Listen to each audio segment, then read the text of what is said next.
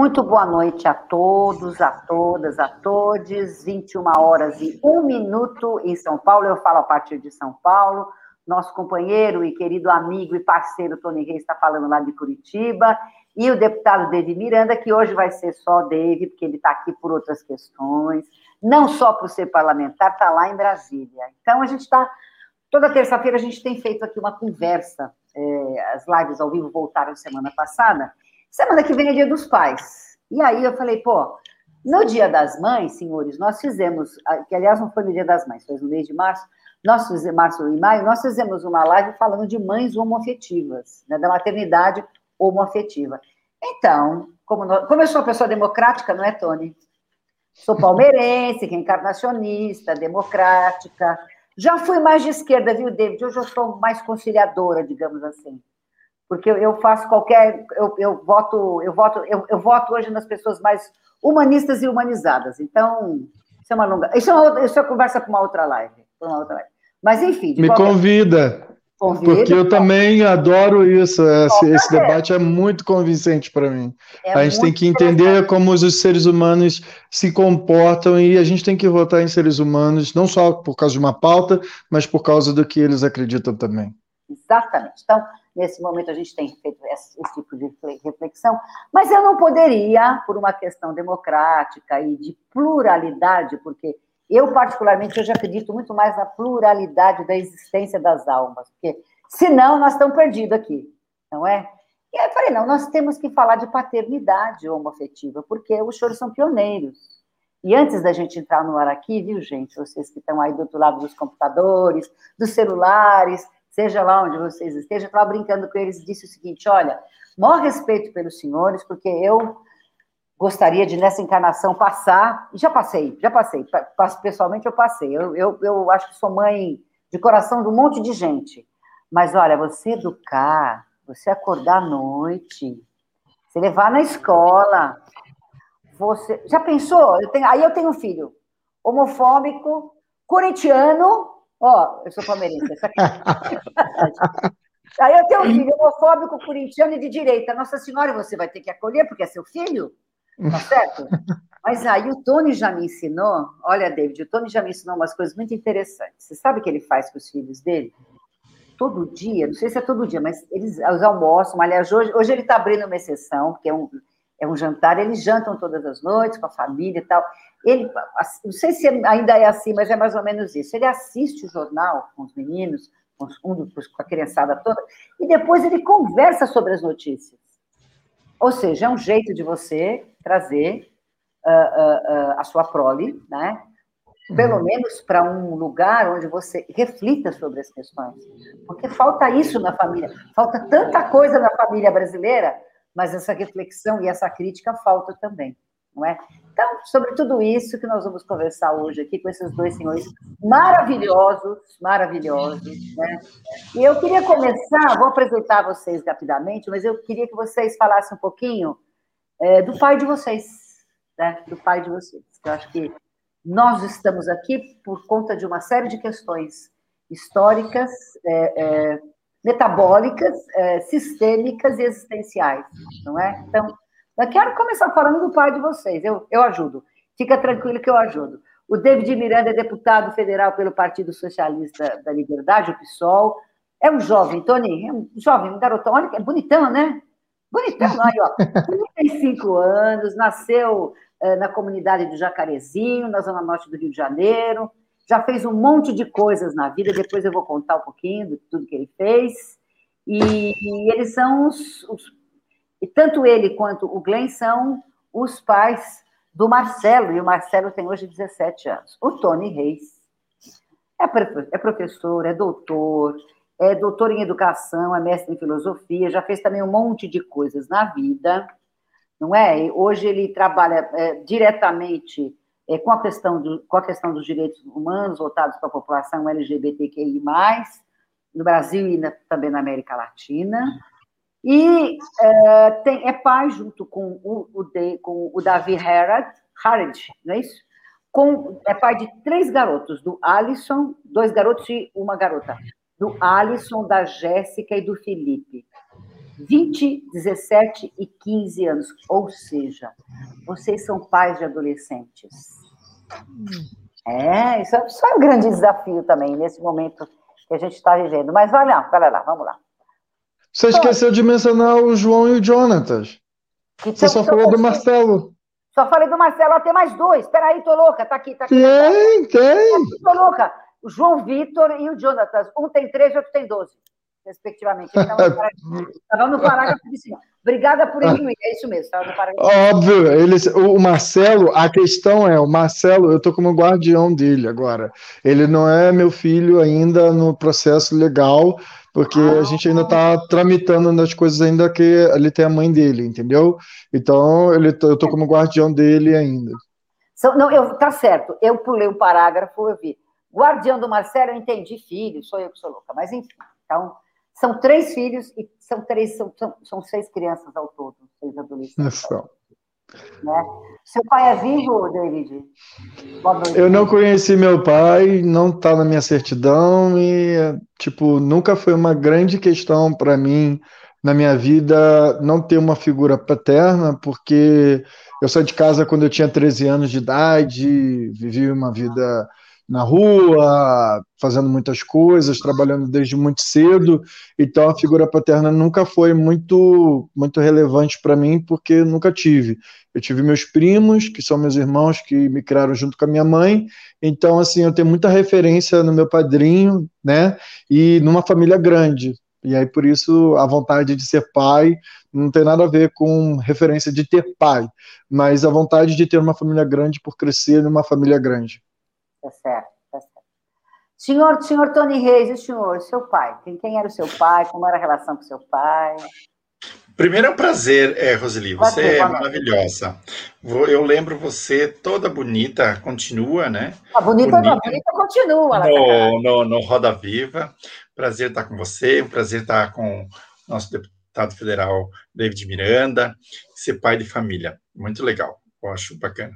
Primeiro, é, eu tive uma experiência é, triste. Eu, meu, eu perdi meu pai quando eu tinha um ano de idade, e, mas eu fui criado por uma mãe maravilhosa que fez um papel muito bacana de, é, de, de pai, mãe, amiga e grande mentora. Minha mãe era aquela pessoa, criou seis filhos, é, e eu sou caçula é, da família e, e, me sinto muito bem. E a minha necessidade de ser pai não é, não passou pela questão da paternidade. Então, eu não tive o, essa figura paterna, mas a minha mãe exerceu muito bem criou seis filhos. Ela sempre falava, todos eles, é, é, nenhum foi desviado, né? Quer dizer, eu sou viado, né? Mas não desviado. Então, é, nesse sentido, a minha experiência, eu perdi meu pai quando tinha um ano de idade. O que, que seu pai partiu, você sabe dizer? Foi, ele cometeu suicídio. Complexo. É, é, é, é complexo. Porque e até hoje a minha mãe não sabe o porquê. Ele era uma pessoa super querida, bacana, sabe, é, de convivência, mas nós investigamos de todos os lados, porque a gente tem uma curiosidade, né? Eu, meus irmãos mais velhos sempre falam, falavam dele, era uma pessoa super querida, super afável, é, mas essas questões que não se explica, e então não, não teve uma explicação. Claro, claro. Não, mas a ideia de falar dos pais era trazer um pouco é, esse masculino para a nossa conversa, né? Trazer um pouco essa ideia de que de onde a gente vem, como é que a gente está hoje, para onde a gente vai. O David contou que uma das, uma das referências masculinas para ele foi o padrinho. E quem foi a tua referência masculina no decorrer da tua trajetória, Tony? Meus irmãos, meus irmãos. É, e assim, não muito boa, porque meus irmãos eram muito machistas, muito. Então, eu, eles me obrigavam a jogar bola e eu odiava jogar bola, porque eu gostava de jogar queimada e vôlei, sabe? Eu, e aí, é, eu tive um, meus irmãos, eles batiam, falando: não, você tem que ser homem. Eu sou homem, mas eu não gosto de jogar bola porque o, jogo de futebol é muito bruto. E eu não gostava, eu gostava de jogar vôlei, gostava de jogar queimada. Então, a, minhas, é, a minha paternidade, pelo menos, era com os, os meus irmãos, e, e, com quem eu tive uma, uma convivência não muito salutar por causa dessa, dessa questão. Eu era sempre o mais sensível, mais é, é, eu queria estudar, eu queria ler, eu queria. E eles não, eles queriam jogar bola, eles queriam fazer, sabe, aquelas coisas de macho alfa, e eu sempre fui o, o, o que tinha que, quando era para escrever alguma coisa, eu era chamado. Então, tá foi os meus irmãos. Era o intelectual da família, não é, David? Você, é, fui... você foi obrigado a jogar bola também, David? Não, eu era do time que jogava bola mesmo. Eu pulava o muro de casa e corria para a rua para poder jogar bola. Eu era mais desse time é, ali. Mas também, né, da leitura, mesmo depois que eu saí de casa, eu sempre. Eu trabalhei no centro da cidade, no Rio de Janeiro, né, numa loteria lá que tinha, entregava papel na rua, entregava bolão da loteria, mas eu sempre comprava livro ali em frente ao Largo da Carioca, que tinha muito pessoal vendendo livro, sebo, aqueles livros velhos, então assim, todo dinheiro que eu conseguia, fora as contas que tinha que pagar da casa, né, quando eu tinha saído, então eu sempre pegava alguma coisa e deixava separado para comprar um livro. Gostava muito de Richard Barr, Paulo Coelho, autoconhecimento, e eu acho que isso daí também me ajudou bastante. Hoje, inclusive, eu sou amigo do Paulo Coelho. Olha como é que o mundo dá voltas. É, entrevistei algumas vezes na, no, no, decorrer das nossas trajetórias de vida. Aí os senhores resolveram. Bom, primeiro, os senhores são ativistas, né? Acho que antes de pais, uh, os senhores são ativistas. O David é deputado federal pelo PSOL, a gente sabe um pouco da história, mas eu acho que daqui a pouco ele, ele traz para nós. O, o Tony, Tony, essa sua veia ativista veio de quem? Pelo sofrimento. Eu, dos 14 aos 20 anos, eu, eu venho de um background de, de, de catolicismo, então eu sou, inclusive, ainda sou católico. Alguém fala assim, Tony, você, eu sou muito católico, então eu venho de uma família muito católica e, e todo domingo na igreja. Então, eu, eu cheguei aos 14 anos e falei, mãe, eu sou gay. E aí começou toda uma, uma discussão. Então, eu fui procurar o padre, o padre falou que eu era pecador. Procurei uma professora, a professora falou assim: olha, você é fora da norma. E, e, e, e aí procuramos um médico, uma, um médico da cidade, falou que eu era doente. Então, esse estigma, que inclusive persiste até hoje, de pecador fora da norma, e, e, doente, eu sofri muito dos 14 aos 20 anos. Então, a partir disso que eu sofri muito, eu morava no interior, numa cidade muito pequena, aqui no interior do estado do Paraná, e quando eu vim para a capital, me libertei, daí tive a possibilidade de morar na Europa quatro anos, e foi aí que eu, eu pensei, eu vou ter que estudar, eu vou ter que lutar, porque eu não quero que nenhum adolescente, nenhuma criança ninguém sofra o que eu sofri. Então, é, é, para mim, é isso que vem essa força.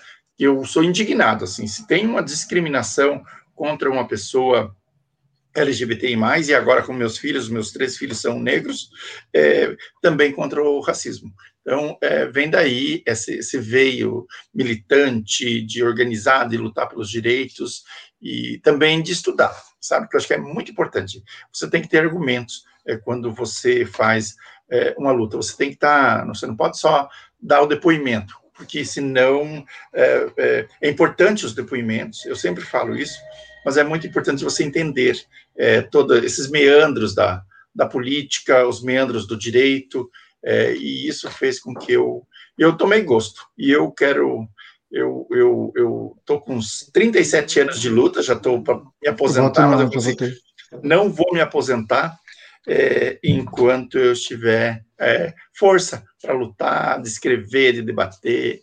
Está aí o, o, deputado David Miranda, nós trabalhamos juntos lá, sempre estamos juntos, é, vendo o que, que, um pode se ajudar é, para fazer todo esse processo de resistência. Sem dúvida. E, David, você, sua veia de ativista veio de onde? Ah, bom, vem do, do, do lugar de autorreconhecimento e do preconceito que a gente sofre dentro da sociedade, né? A gente tenta é, maquiar durante muito tempo, não ser o que a gente é, por causa dessa sociedade que é extremamente racista, LGBTfóbica, é, machista. Então, a gente tenta se encaixar em muitos padrões e tem uma hora que a gente cai na realidade que a gente não vai encaixar nenhum desses padrões, e a realidade é que o que a gente pode fazer no momento e o que a gente deve fazer é a construção de um mundo mais diverso.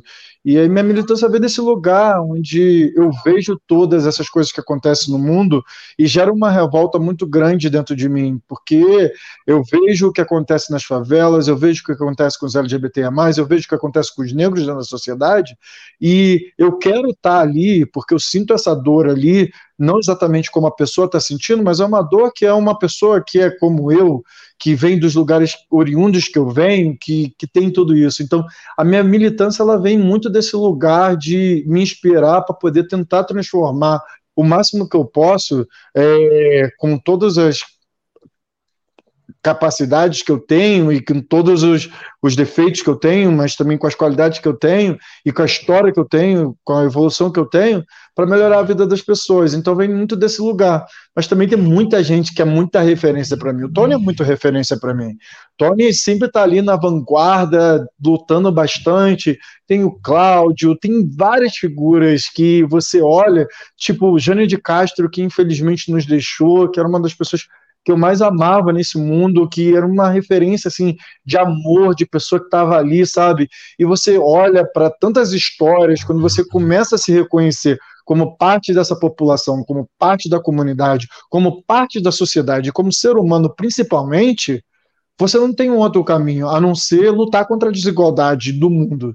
Então, assim, é, a minha militância vem dessa indignação e do olhar que a gente tem pelo mundo. Então, eu sempre vou estar tá lutando e vou sempre estar tá colocando o meu corpo, minha mente, é, a minha vida, inclusive, em risco, porque se eu não fizer, se a gente não fizer, a outra geração vai estar tá fardada aí a morrer mais do que a gente, porque a gente não vai estar tá conseguindo passar aí uma agenda para proteger as nossas crianças, os nossos adolescentes, os nossos anciões e todas as outras pessoas que fazem parte dessa comunidade. Então, acho que vem dessa energia de que a gente se reconhece no outro e pelo outro, como um sentido de ser humano e sociedade, a gente tem que fazer. Claro. O, o, Tony, tanto você quanto o David, eu, já, eu imagino, olha, o Tony, é uma, a gente atormenta muitas pessoas, viu, David, para conseguir as coisas. Entrevista, apoio, parceria, essa coisa toda. É, é, é, o advocacy também dá bastante trabalho. Então, assim, o Tony é um que a gente atormenta bastante, ele está sempre disponível. Ele tem se ele, não, se ele não faz na hora, daqui a pouco ele retorna. O Tony é um cara ligado 48 horas por dia, que tem 24. Eu imagino que você, na sua condição de parlamentar, e neste momento complexo que o Brasil atravessa, que você deva também ter essa demanda pessoal e de trabalho, né? Não bastava ser só ativista, Tony? Tinha que ser ativista e pai? Ah, aí é uma questão assim que eu, que eu faço questão de responder. Eu, eu, eu sempre quis ser pai. Eu, inclusive, quando eu vim para Curitiba, que eu ia ao mercado, eu via aquelas crianças fazendo birra no mercado para deitar no chão e falava quero bolacha, quero chocolate. Eu, eu chorava e falava assim, e eu voltava de casa chorando, falava assim, quando eu vou ter uma criança chata daqui, porque eu queria ser pai, eu queria acolher aquela criança. Então, eu sempre quis ser pai, sempre quis. E aí, tive a felicidade de encontrar meu, meu, meu esposo na Inglaterra, em Londres, no metrô, e falar para ele se ele queria. A primeira frase que eu falei para ele: Você quer ser meu marido pro resto da vida? E ele falou assim: Olha, vamos conversar. E foi muito bacana. E nas conversas, é a primeira coisa que falou assim: Mas eu quero ser pai. Eu também quero ser pai, então vamos fazer essa, essa dobradinha. Então, eu sempre quis ser pai, eu, eu sempre quis ser pai, eu, eu, sempre tive essa, essa noção de construir a família. E o preconceito e a discriminação, inclusive, me sensibilizou muito um, um vídeo do, do Thales Bretas, é, que passou essa semana, da Natura, que ele fala isso. Mas o preconceito, a discriminação, falou, eu não vou conseguir. Então, nós lutamos e conseguimos. E foi, foi uma barra. Demorou sete anos o nosso processo de adoção, e a gente foi conseguiu. Foi o Marco Aurélio, o ex-ministro do, do STF, e a ministra Carmen Lúcia, que deu a adoção do Alisson e da Jéssica e do Felipe. Os três são, inclusive, são da terra do, do deputado David Miranda. São carioquinhas e, e, e, eu me sinto muito realizado. Eu foi a melhor coisa. Quer dizer, o David para mim é a melhor coisa que aconteceu na minha vida. David, 32 anos casados, foi a melhor coisa que aconteceu na minha vida foi encontrá-lo. E segundo, foram meus filhos. Os nossos filhos são tudo, absolutamente tudo para gente. Adoro, adoro, adoro, adoro, adoro, adoro, em todos os sentidos, inclusive as partes ruins é, de ser pai. É, imagina, sabe, aquela questão de você ser abraçado de manhã cedo, você chamar atenção, sabe, você levantar a voz, vai ter que levantar, você os deveres, as notas, enfim, é, é muito legal. Você ser responsável por uma vida é muito legal. E quando essa vida muitas vezes começa a repetir algumas coisas que você ensinou há 10 anos, isso para mim é a realização. Entendi. David, olha, às vezes nós estamos o David está assim, ele está conosco aqui, está lá em Brasília, porque ele está no meio de uma votação, então talvez ele tenha que é, sair em determinado momento, mas isso a gente vai, a gente vai organizando aqui de uma maneira tranquila. Ô, David, você, ó, você tem uma trajetória interessante no ativismo, na luta, na luta por todas as questões de inclusão que você já trouxe para nós. É, David, não, faltou, falt, faltava ser pai, por quê? Ah, como eu falei, olha, eu cresci em uma família muito grande, né? Vamos assim, minha mãe é, biológica, ela morreu quando eu tinha cinco anos de idade, né? Então ela deixou eu e mais cinco irmãos para trás. E aí meus irmãos caíram no mundo. A minha mãe adotiva, que é minha tia, ela me acolheu e ela tinha mais cinco filhos. Então eu cresci numa casa assim com com muito, muito, muita agitação, uma casa grande, família grande, e eu sempre tive o sonho de ser pai, de construir minha família, de casar. Eu vi no Tony, a gente tem uma história parecida, né? Porque ele casou com um inglês, eu casei com um americano. Ele tem 32 anos de casado, eu tenho 16, vou para 17. É metade metadinha, hein, é, Tony? É, e assim, eu e o Glenn, a gente se apaixonou no primeiro dia. Em uma semana a gente estava morando junto e foi uma loucura e continua sendo uma loucura até hoje. E eu me lembro assim, muito bem, em 2015 a gente tinha viajado para Tortola, no, no Caribe, e a gente já tinha ganho o Oscar, a gente tinha ganho o Pulitzer, que era um prêmio de jornalismo, né, com o Glenn, e eu já tinha insistido com ele sobre a ideia. E aí eu falei para ele, o que mais a gente vai querer é, agora para você esperar para a gente ter filho. E a gente começou o processo e, e foi muito lindo. A Sônia Bride, que fez as publicações do Snowden com a gente aqui no Brasil, foi uma apoiadora demais, ela e o Paulo, o marido dela. E aí a gente conheceu outros casais, aí começamos a fazer o processo.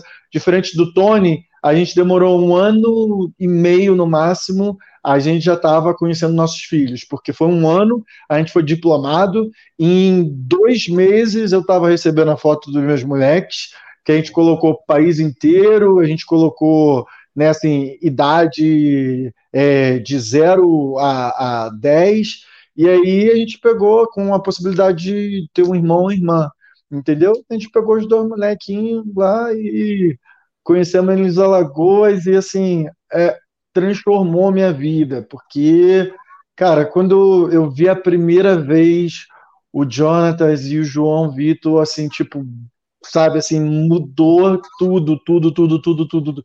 A gente fez uma ligação e eu parei, quando a ligação acabou, eu comecei a chorar, chorar, chorar, chorar, porque eu sabia que eu tinha conhecido meus filhos, sabe? Foi uma das, assim, uma das experiências mais incríveis que é, eu pude ter.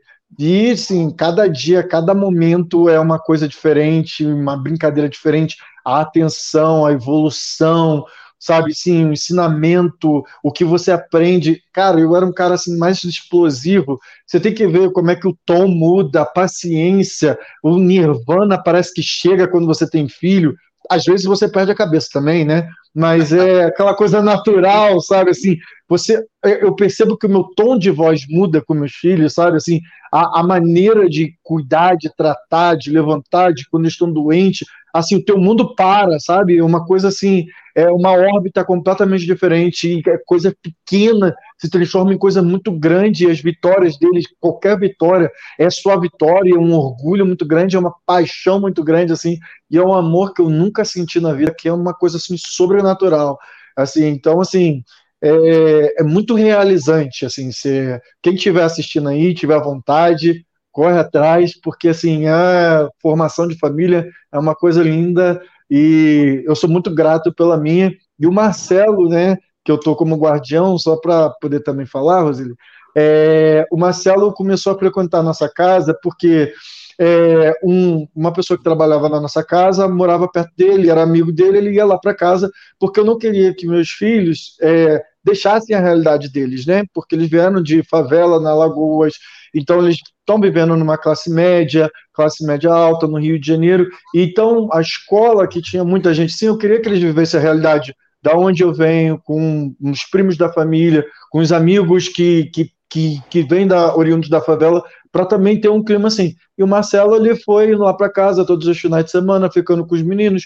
Meninos chamam ele de primo e acabou que ano passado, com a pandemia, estava tendo um tiroteio na favela onde ele morava e ele foi lá para casa, passou, passou a quarentena com a gente e a gente colocou ele na escola, tudo em acordo com a mãe dele, tudo certinho, e agora a gente está como guardiões dele e a gente está com três moleques, 17, um que vai fazer 14, agora é dia 2 de setembro, e outro que está com 12. Imagina como é que é uma casa cheia de homem, cheia de testosterona. Nossa, Nossa Senhora. Nossa Senhora, são, são cinco. Bom, vamos mostrar a família. O, o, o João já me contou aqui que, a, que as fotos da, da sua, da, dos seus filhos estão aqui, do seu companheiro, está aqui o Glenn. Tá aqui uhum. o Glenn. Escuta, você, vocês dois conseguiram trazer é, um inglês e outro americano para o Brasil. Como é, que vocês, como é que você conseguiu essa façanha, David? Você falou é melhor viver no Brasil? Não, na realidade, é, quando eu conheci o Glenn, o Glenn estava de férias aqui no Brasil e ele atuava como advogado. Eu trabalhava na casa lotérica, que eu trabalhava no centro da cidade, e é, não existia a possibilidade em 2005 de casamento homoafetivo nos Estados Unidos mas existia a possibilidade da reunião familiar, que era uma espécie de casamento para a população homoafetiva, né, que tinha no Brasil. Então o, o Glenn decidiu ficar aqui e foi depois de oito meses que ele começou a escrever e começou a entrar no jornalismo. E mais ou menos quase um ano depois ele lançou o primeiro livro e aí a gente foi construindo né, a minha carreira e a carreira dele juntos. Eu voltei a estudar, é, entrei para a faculdade e tenho uma dupla formação em marketing e publicidade para trabalhar atuando juntamente com meu marido. A gente tem uma empresa onde a gente atua junto hoje, até hoje em dia e a gente continua trabalhando. Então, o amor prendeu a gente e o trabalho fez a concretização aqui no espaço do Brasil para a gente poder estar tá aqui. E também, vamos ser sinceros, né? Quem vai querer morar em outro país, tendo o Brasil e principalmente o Rio de Janeiro? Me desculpe os paulistas, me desculpe o pessoal do Sul, mas Rio de Janeiro é Rio de Janeiro. É, Rio, Rio de Janeiro é Brasil, Rio de Janeiro é lindo, o Brasil é lindo, está tudo certo. Eu, eu, sou, eu sou uma paulista. Ó, oh, você está falando com uma paulistana que, que desfilou quase 10 anos na Mangueira. Então, amigo, tá aqui está tudo certo. Vamos mostrar esses meninos aí, João. Vamos mostrar esses meninos, olha lá. Não, e tem dois cachorros. Quantos cachorros são? São 24 cachorros. O quê? Somos, é, somos pessoas que resgatam cachorros. A gente morou no Alto da Boa Vista, é, um local onde as pessoas abandonam muitos cachorros, né? A gente chegou a ter um período 27 cachorros. É, e a gente agora, a gente decidiu, depois de que a gente fez um documentário, uma série de documentários, né? Em 2015, de pessoas em situação de rua que têm um amor sobrenatural com animais, a gente abriu um abrigo que se chama Abrigo Hope, vocês podem encontrar no Instagram, e lá as pessoas em situação de rua trabalham, a gente faz a documentação, legal, entrega legal. dignidade para essas pessoas, e a gente já está com mais de 70 animais e pássaros e é, vários bichos diferentes que estão lá. Muito legal. Deixa, vamos rodar as fotos para ver, os meninos, ver os meninos. Eu olhei e falei, gente, por que tanto cachorro? Agora eu entendi por quê. Meninos na piscina. O, o, o, que você agora, o que vocês são guardiões agora não está. Marcelo, você não está.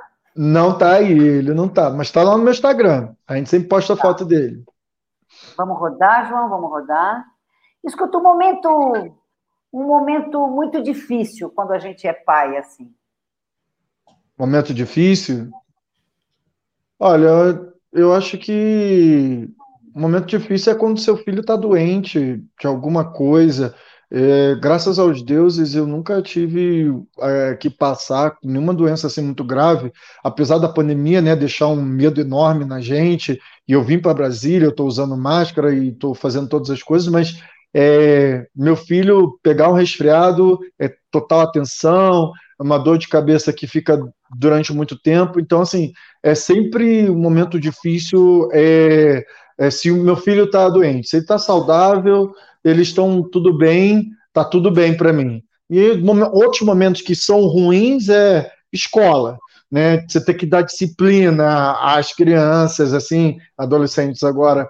É, é uma, uma, uma, coisa assim muito é muito muito difícil porque você tem que botar de castigo e aí às vezes tem uma resposta aí você tem que aumentar o castigo e aí tem que punir e aí eu sou muito eu sou muito molecão né com os moleques. Então eu, eu saio para jogar bola com eles é, a gente joga videogame juntos sabe assim a gente compartilha muita paixão de muita coisa. Então, é disputa no videogame, é disputa na natação, é disputa no futebol, é no kart, no paintball, tudo quanto é coisa. Assim, eu me torno um, um moleque. Eles falam que eu sou é, eu sou adulto criança, né? Perto deles. É, agora os mais velhos estão tentando se afastar um pouco porque eles sentem um pouco mais de vergonha de pai agora. A, a, a pré-adolescência e a adolescência batendo, que aí é uma situação meio chata, mas é só essas situações mesmo. Ô, David, você falou da escola, que às vezes tem que cobrar de fazer, fazer os deveres de casa, etc. E tal. Como é que foi na escola?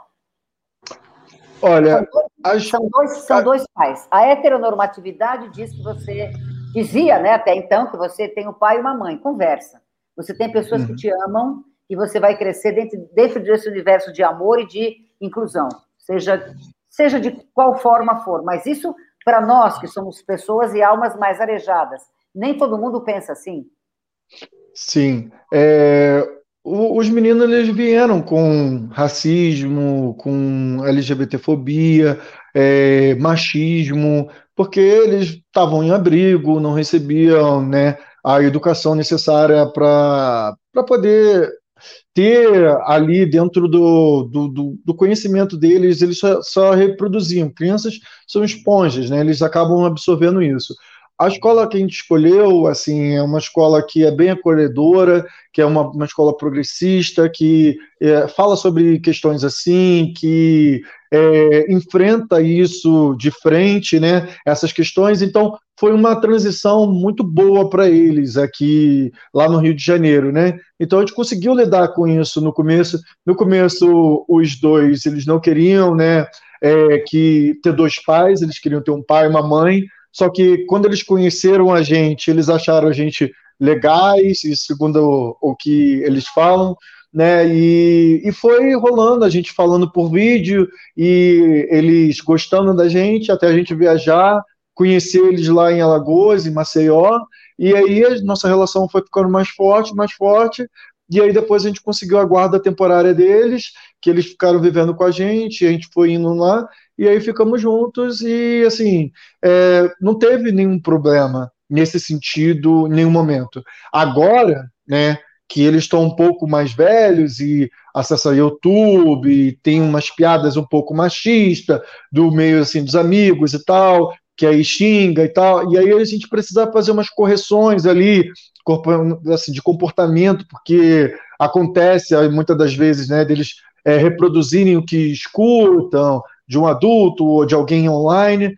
e aí você tem que fazer essas correções e explicar, olha, isso que você está falando aí é uma coisa que você está ofendendo a eu, ao seu pai, a muitas outras pessoas, você precisa ter uma postura melhor com isso, você sabe melhor do que isso, e aí ensinar. A gente também teve bastante é, literatura, que a gente teve recursos para poder entregar isso, mas eu acho que parte muito sobre o local de amor e carinho que você entrega para os seus filhos, que existe um entendimento, depende muito do ambiente também que você entrega para eles. Se eles verem um ambiente que é de amor e carinho, de acolhimento, é, isso transparece como uma coisa natural. Isso transparece para os amigos deles que é natural. E eles têm orgulho de falar que tem dois pais, né? E assim é, é bem legal porque nas festas da escola, quando a gente tinha, a gente ia, então o pessoal pedia para falar com a gente, para tirar foto com a gente, que a gente era muita referência, porque a gente fez, o Glenn fez a Vaza Jato, e eu estava lutando aqui em Brasília, então a gente foi muita referência, assim, para muitas pessoas do campo progressista, e a escola é um lugar progressista, então eles sentiam muito orgulho, ainda sentem até hoje sobre a gente. Então, assim, é, foi um processo fácil para a gente, por assim dizer. Tony, Natural. Foi assim, foi, foi, foi assim com vocês também, Tony? Ou vocês tiveram, é, eu tava, adotei aqui que você ficou, ele ficou um ano e meio, você teve, vocês tiveram sete anos para conseguir adoção, o processo de adoção legal e tudo mais. Hoje em dia, como é que está a situação? Como é que foi para você esse processo de inclusão dessas crianças na sua vida, Tony? É, primeiro, eu me identifiquei muito, viu, David? A gente conversa muito, mas a gente nunca conversa sobre a família, de conversar com os animais. Eu tenho os nossos filhos, nós temos aqui da nossa gatinha, Frida Kahlo, uma pretinha que a gente achou na rua. Então, nós temos cinco gatinhos e dois cachorros num apartamento. Então, imagina, na Mas agora nós fizemos, nós fizemos, um, nós fizemos um contrato que não pode entrar mais nenhum animal no apartamento, senão tem, tem que sair. E é, primeiro foi, é, foi muito bacana, eu, a gente temos a Maria Berenice Dias, foi a nossa cegonha. Ela falou, tem um menino que ele fugiu de sete abrigos, o Alisson, o mais velho. E ele é um inclusive, é a autodefinição dele. Ele, escreve, ele tem dois livros escritos. Ele falou assim: é um menino em forma de demônio. É, ele não ele não obedece ninguém, mas o cara é muito bom dançarino, adora inglês. E, e, a juíza falou assim que ninguém quer adotar. Ele foi rejeitado por várias famílias porque o comportamento dele era muito agressivo. E, e daí nós discutimos e falei, vamos, aí vamos arrumar para a cabeça. E, e, foi muito bacana. E daí a doutora Berenice ligou: você não quer ir lá visitar? A Mônica Labuto é uma, é uma juíza famosa no Rio de Janeiro, lá de Cascadura. E ela falou: Olha, tem aqui, vocês têm que vir aqui conhecer o menino. Aí nós fomos conhecer o Alisson. Ele chegou primeiro, tinha acho que nove anos, oito anos, veio tudo vestido de Michael Jackson. Sim, e, e, abraçou a gente e tal, falando que ele queria ser médico, e daí nós fomos num restaurante, ele falou que ele sabia comer com os talheres, que é uma coisa que o David gosta muito, é os talheres na mesa, e falou que queria ser médico, nossa, eu fiquei é, brilhante, né? Depois ele, já daí nós fomos numa livraria, ele falou, pai, eu tô mentindo. É que falou, a, a, assistente social falou que era legal falar que era médico, e daí iam me adotar. Daí eu disse, não, eu quero ser bailarino, quero ser dançarino, e foi muito bacana. E daí ele veio para Curitiba, é, realmente era muito rebelde, era muito. Mas era por causa da, da, da, da da falta de amor e de carinho, sabe? Você querer chamar, era um, era, eu, eu brinco com ele até hoje, agora é um, é um gentleman, é um, é um, é um gentleman, é um, é um, é um fofo, é um, é maravilhoso. E ele falando assim, que o afeto e o amor. Ele quebrou todo o nosso banheiro, porque ele dançava e ele dançava fechado, e ele era muito reprimido. Então, por ele ser gay, é, e ele falou assim, não foi é, do, do, dos meus eu não aprendi a ser gay com meus pais. Eu já vim pronto. E, e ele era muito reprimido, e os, os abrigos eram de pessoas fundamentalistas, evangélicas. E eles reprimiam o menino. Então, ele, eles eram revoltados. E quando a gente chegou, disse: não, você pode dançar aqui no, na sala, você pode dançar em qualquer lugar, não precisa ficar trancado no banheiro.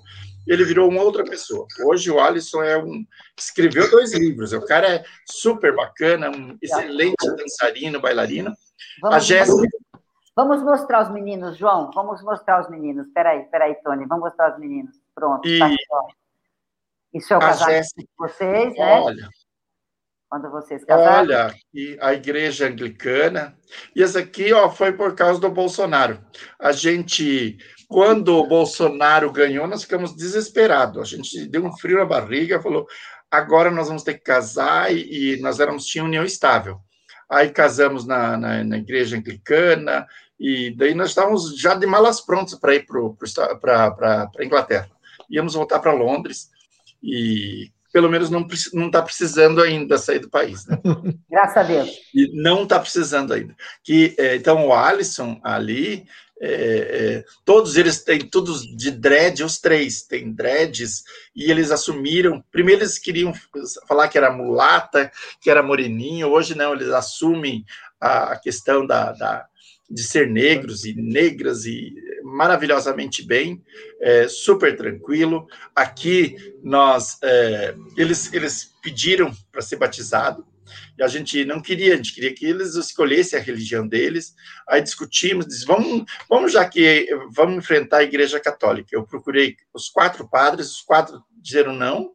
Aí nós fomos até o arcebispo, fizemos um advocacy legal, falando, nós vamos fazer uma parada LGBTI+, aqui na frente da cúria, aí o arcebispo pegou o telefone vermelho deles, batiza, foi batizado na Claro, pelo amor de Deus, na, na catedral, mandamos tudo o dossiê para o Papa, e o Papa mandou uma carta para a gente, eh, desejando é, felicidades divinas para a gente. Que inclusive teve um deputado é, fundamentalista falando que era fake aquilo. E a gente provou e levou lá, diz: olha, eu vou criar um fake, uma fake news.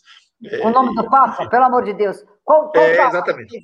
Então foi, foi muito legal. Então a gente batizou. Com relação à escola, os nossos filhos não enfrentaram. Com relação de dois pais gays, não teve problema que a gente fez um, um dossiê deles, falamos com a equipe pedagógica, eles vieram, inclusive a, a, a própria juíza aconselhou colocar na escola pública, então eles foram, mas a escola pública, inclusive o Alice falou assim, pai, eles é muito chique a escola, porque a, a escola tem papel higiênico, a escola tem merenda, tem pizza, tem iogurte, e enfim, era uma outra realidade para eles. Então, eles gostaram muito. Mas eles sofreram, eles sofrem o racismo. Então, inclusive o Felipe, dois anos atrás, num colégio, chamavam ele de cabeça de, como que é? Nariz de batata, é, orelha de abano, feijoada. Então, o racismo, os três se enfrentaram. A Jéssica bateu, espancou uma menina. Eu tive que ir lá no colégio, porque falando que o cabelo dela era ruim. E aí, sempre a gente trabalha com eles no, no seguinte sentido, de, de dialogar, né? E, uhum. e aí, inclusive, num colégio, eu tive que tirar o Felipe, porque a equipe pedagógica falou que ele que era o problema, ele que tinha que procurar um psicólogo. Aí, meu amigo, daí eu chamei o Ministério Público, chamei a ouvidoria, chamei todo o pessoal, disse, olha aqui, aonde que está o problema? Meu filho é, porque daí eu consultei também psicólogo, será que é um problema dele? Porque ele, ele é muito fortão, né? Hoje ele está 16 anos mais alto do que eu.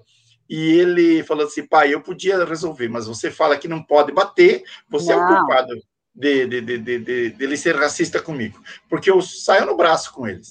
Então, uh, então oh, a questão da LGBTfobia não foi problema. Foi problema, sim, a, a questão do racismo. E é nesse sentido que eu estou muito sensibilizado. Então, quando fala que é mimimi, é, é que as pessoas não sentem na pele. Então, hoje a gente sente, às vezes vai num restaurante, numa livraria, num shopping center, e a gente fica, uh, eles sempre ficam separadinho. Aí já sempre tem uma pessoa sediando, sabe aquele guarda, é, aquele uhum. vigia, é, fazendo esse tipo de coisa. Então, é, nós podemos dizer que nós não sofremos LGBTfobia enquanto família, mas o racismo é muito mais forte. Então, aqui é o dia da pizza, então na quarta-feira é o dia da pizza, que a gente conversa. Nós temos na sexta-feira é o dia da filosofia, que a gente desliga o celular, televisão, jogos, tudo isso que o David Miranda, a gente assiste muitas séries juntos. E então, sexta e quarta-feira a gente é o dia das conversas. A gente assiste o jornal, assistimos o jornal, a Globo News, a gente discute os assuntos, eles são tudo anti-bolsonaristas. Se o meu mais novo, ele fala assim, pai, eu vou resolver com a mão. Eles são assim, a, a minha filha tem manifestação, ela que me puxa para a manifestação. Pai, é, o negacionismo. É, filho de peixe.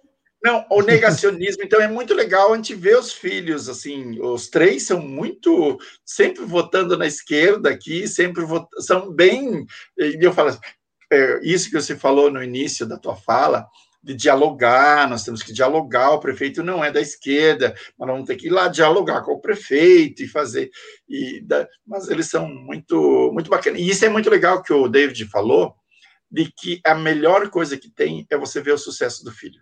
Então, eu tenho o maior orgulho do tanto o Felipe, a Jéssica, eles tiram, são os melhores alunos, são os melhores, assim, então, e eu faço questão de colocar no Instagram, no, quando vem a honra, o mérito, de mostrar ele, daí o, o Felipe é muito bom jogador de futebol. A, a Jéssica, ela é intelectual, então ela faz as melhores redações, escreve muito bem. Então, ela tirou, tem um, ela é um colégio tradicional aqui de Curitiba, tirou em primeiro lugar em todas as notas.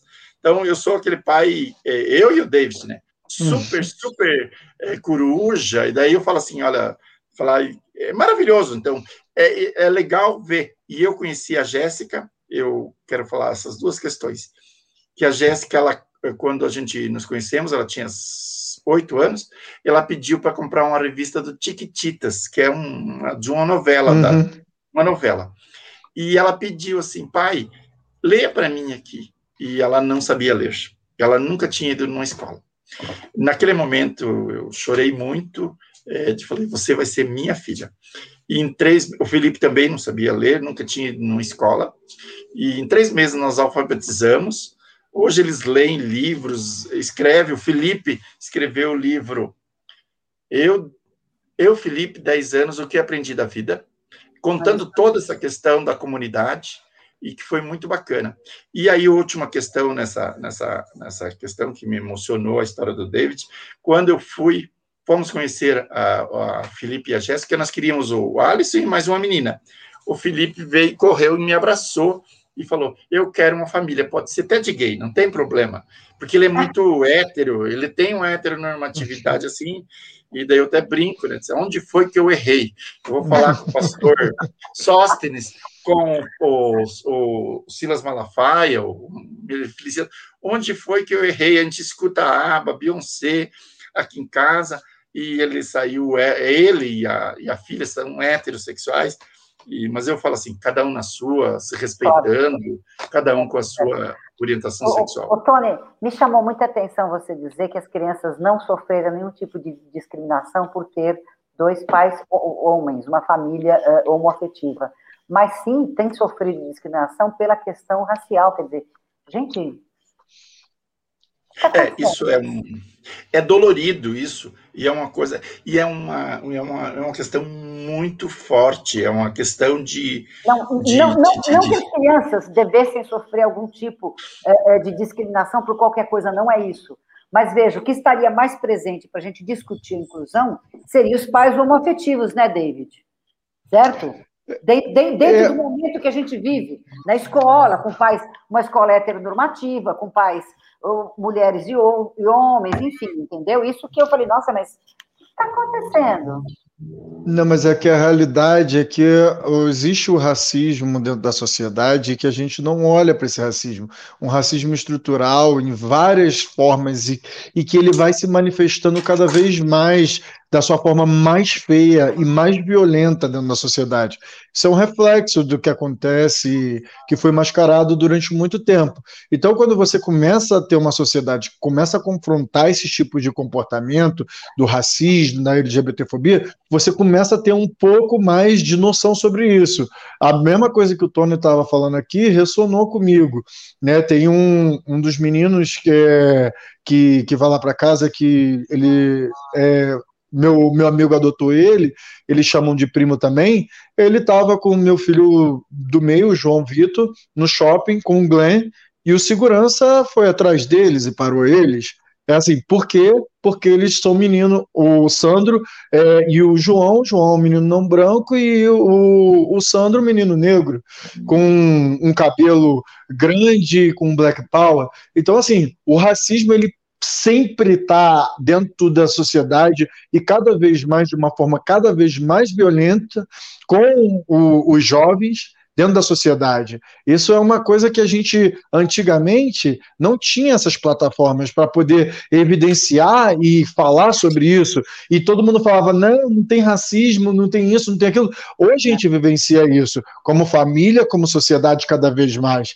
Então, acho que, é, por mais que exista com os discursos LGBTfóbicos que mata a nossa população, o racismo ele mata, encarcera e faz todas as outras questões também, né? É, é, todas essas coisas que acontecem dentro da sociedade com os discursos de Bolsonaro e todas as outras figuras públicas que o seguem e que fazem esses discursos fazem com que isso continue perpetuando, mas do outro lado tem o Tony, tem você, tem várias outras pessoas que estão lutando, que a gente vai conseguindo cada vez mais moldar esse sistema que está aí, é, querendo matar todos nós e botar a gente é, embaixo da, da roda do ônibus aí.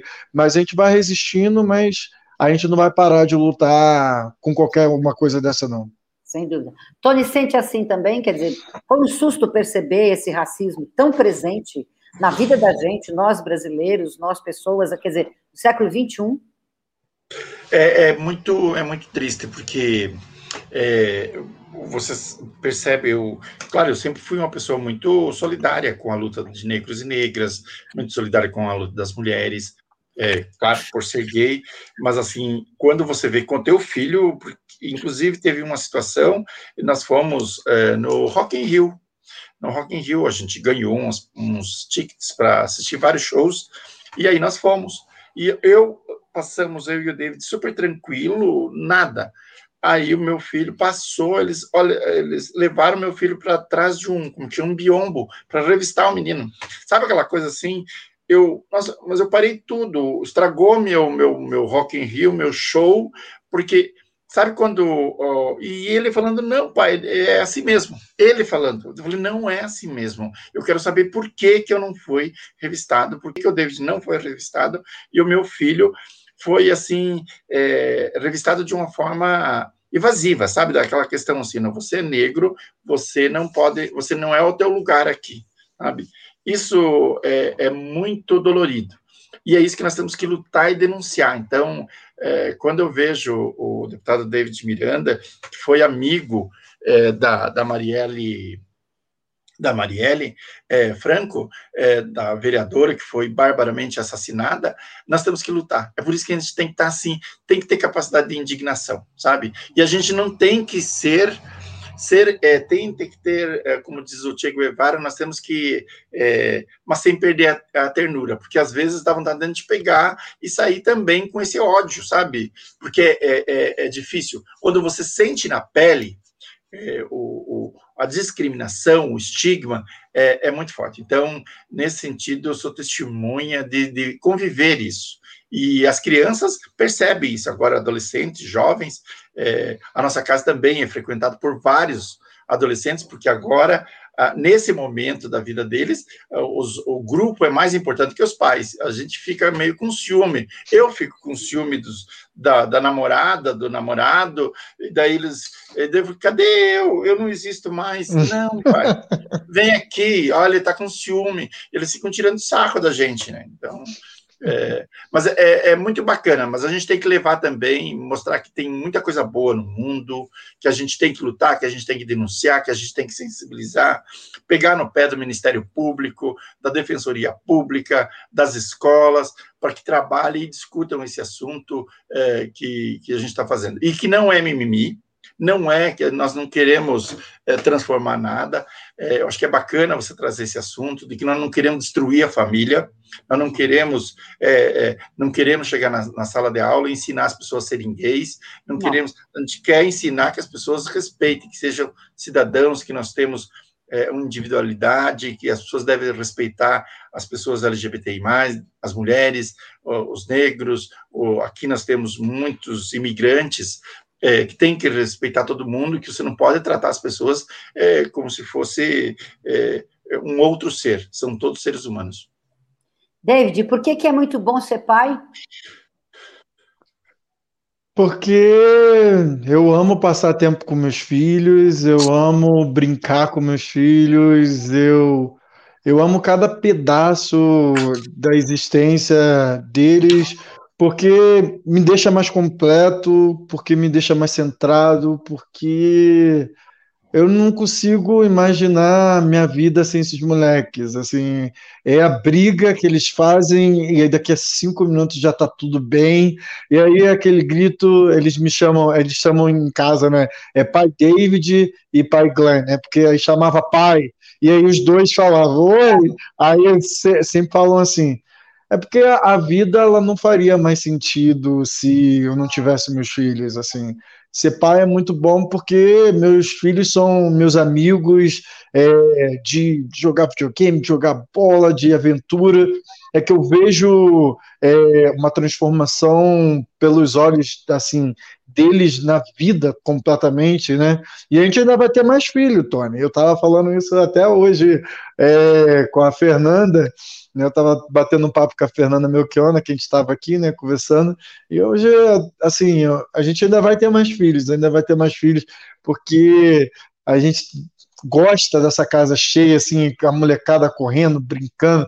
Eu adoro, a gente ainda tem bastante energia, então que, que a gente tenha mais filhos aí, tenha mais felicidade e também possa dar oportunidade também, né, para outras crianças, oportunidades que eu não tive, oportunidades para poder crescer, poder é, fazer uma diferença na sociedade, formar esses seres humanos e ser formado por eles, né, também, porque muito que a gente a gente fala, a gente aprende muito com o filho, aprende muito, sabe? Eles ensinam com amor, com exemplo, com, com coisas que eles aprendem e transparecem para a gente. A gente aprende muito com erros, assim, pais de primeira viagem aprende muito, né?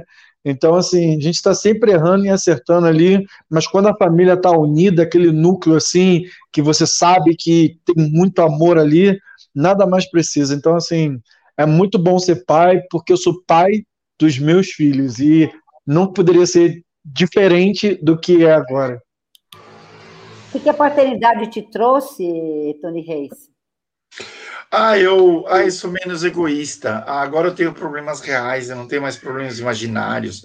Ah, eu não fico, ah, qual que é a morte da bezerra? Não, agora nós temos que ver, a gente tem que planejar com eles e ter a paciência. Hoje eu sou uma pessoa mais paciente, sou uma pessoa mais humilde, é, menos egoísta. Eu, nós éramos muito egoístas, eu e o David. A gente pegava e ia, vamos viajar, então a gente ia viajar para tudo que é lado. Não, agora a gente quer ficar dentro de casa, a gente quer fazer um, uma boa comida, agradar os filhos. É, é, é, uma, é, é algo, o Roseli Tardelli, você falou, é muito, é uma experiência, eu recomendo para qualquer pessoa, qualquer ser humano. Claro que a pessoa tem que tomar uma decisão. É algo que, para mim, se mil vezes eu tivesse que adotar. Eu gostaria de ter adotado é, as nossas crianças mais cedo. Eu também eu gostaria de ter pelo menos uns cinco. Mas eu já fiz a ligação das trompas, eu não vou poder mais. Já não, não. Já fechamos a fábrica aqui, mas eu tenho assim, eu queria pegar um bebezinho, sabe? Sabe aquelas coisas assim de de, de, de, de, de, Porque, claro, os nossos filhos, eles são filhos, inclusive agora o, o mais velho, ele foi morar em Brasília, ficou lá seis meses, voltou, foi, eh, veio para casa, depois morar com os amigos. Ele fala que ele está sendo filho pródigo, mas ele falou assim: agora não sai de casa, mas nem para lugar nenhum. Eu quero ficar morando com, o resto da vida com vocês. O mais velho. e é muito legal isso de, de, de, de a gente dar liberdade para o filho, a Jéssica agora foi conhecer, rever a mãe dela, porque ela descobriu através das mídias sociais, descobriu direitinho. Ela foi lá, ela era para ficar uma semana, e ela ligou, fazia três dias que ela estava, pai, eu posso voltar? Eu estou morrendo de saudade. A minha casa é aí, vocês são uhum. a minha família, legal. ela é muito bacana, é muito legal, eu quero ajudá-la, mas vocês são a minha família. Então, é isso é, de você se sentir útil de você sentir assim, eu fiz a diferença na vida de três seres humanos e eles me deixaram melhor. O David, então, ele é encantado. Ele, nossa, ele adora lá fazer a, a comida dele, enfeita a salada, ele gosta da salada que as crianças gostam, ele não faz, não coloca pimenta. O David gosta muito de pimenta e ele virou um brasileiro também. baiano. Ele é um brasileiro baiano, mas ele adaptou todo o gosto da farofa e eles fazem umas comidas, é, como que eu posso dizer, que não é o nosso paladar, mas eles, a gente deixa, então, tem o, o segunda e terça e quinta, eles fazem a comida que eles quiserem. Então, eles vão lá, colocam um ovo e colocam um revirado, uhum. e, e, e, eles mexem tudo aquilo, ele come aquele prato, eu fico olhando assim, e eu devo querendo fazer a saladinha, fazendo. Eles querem aquele tipo de comida. E a gente deixa. Inclusive, aqui o David pode ser a comida mais chique, mas tem que ter farofa, porque as crianças não comem sem a farofa. E isso é muito legal. Mudou o nosso a paladar e uh, eles também mudaram o paladar, porque eles também comem agora comida britânica que o David faz, o peixinho, o fish and chips, ele faz direitinho. É, isso é muito legal. É, é, eu aprendi muito com isso que o David, o deputado David Miranda falou, a resiliência das crianças. Eles nos ensinam, eles nos ensinam é, é, muito. Muito legal. É, Para a gente e despedindo de vocês, o que, que você espera para os seus filhos, hein, David? Eu espero que eles tenham um caminho de amor, de paz, de paciência. Eu espero que eles sejam felizes, que encontrem pessoas boas no seu caminho e que eles possam ser felizes, assim, o que eles escolherem para fazer da vida deles, eu vou apoiar e eu acho que não importa assim muito esperar assim, futuro de eu não tenho essas pretensões. Eu, eu espero Vou que eles sejam felizes. Vou melhorar a pergunta. O que, que você deseja para os seus filhos? Eu desejo felicidade eu desejo todo o sorriso que eu vejo todos os dias dentro de casa. É, os abraços, as brincadeiras. Eu desejo que, às vezes, eu desejo que o Jonatas não cresça mais porque ele é mais novo e eu tô vendo o que que vai, eu já vou perder essa, essa fase é. que ele tá com agora 12 aninhos, então ainda continua sendo aquela coisa assim bonitinha do pai, ainda, ainda sabe assim, Oh, meu Deus do céu, eles estão crescendo muito rápido. Eu desejo que eles continuem assim, fiquem parados assim durante muito tempo, sabe? Isso é. que eu desejo, mas é egoísmo isso. Não, mas é, eu desejo que eles sejam felizes muito, que encontrem pessoas boas no caminho deles e que é, eles possam viver essa felicidade que eles vivem agora para sempre. Eu queria poder manter isso, mas a gente não pode proteger eles da vida. Eles vão ter muitas derrapadas e muitas coisas na vida mas é, espero dar os mecanismos necessários para eles poderem lidar com todas essas situações. Eu desejo amor acima de tudo para meus filhos. Muito legal. Tony, o que, você deseja para os seus filhos? Eu não, o que eu desejo, eu quero, eu quero neto. Eu tô assim, já tô.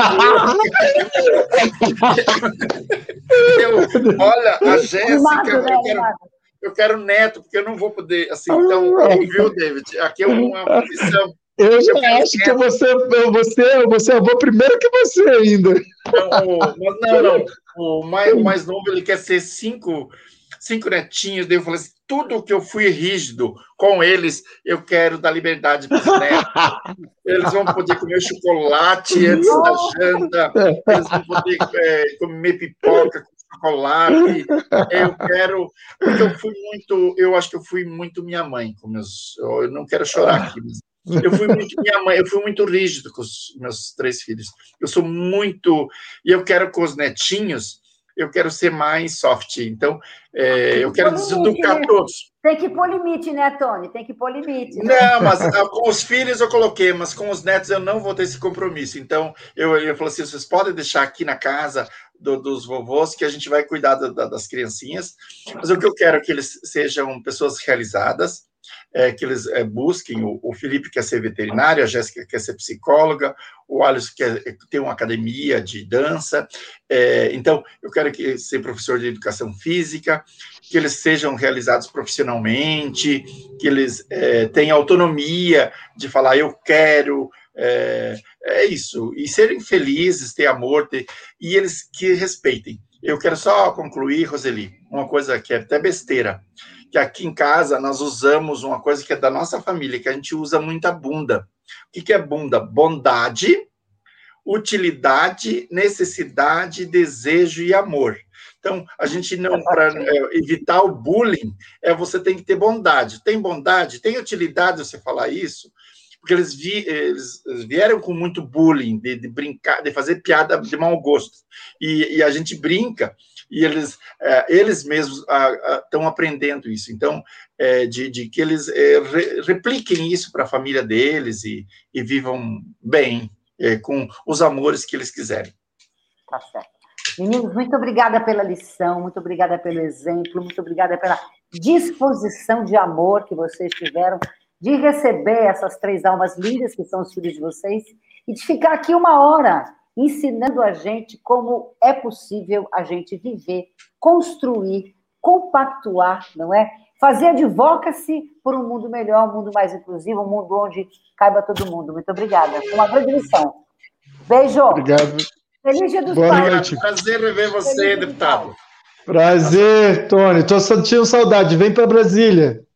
Não, nós vamos estar tá aí. Dia 14, 15 e 16. Vamos estar tá aí. Obrigada. Tá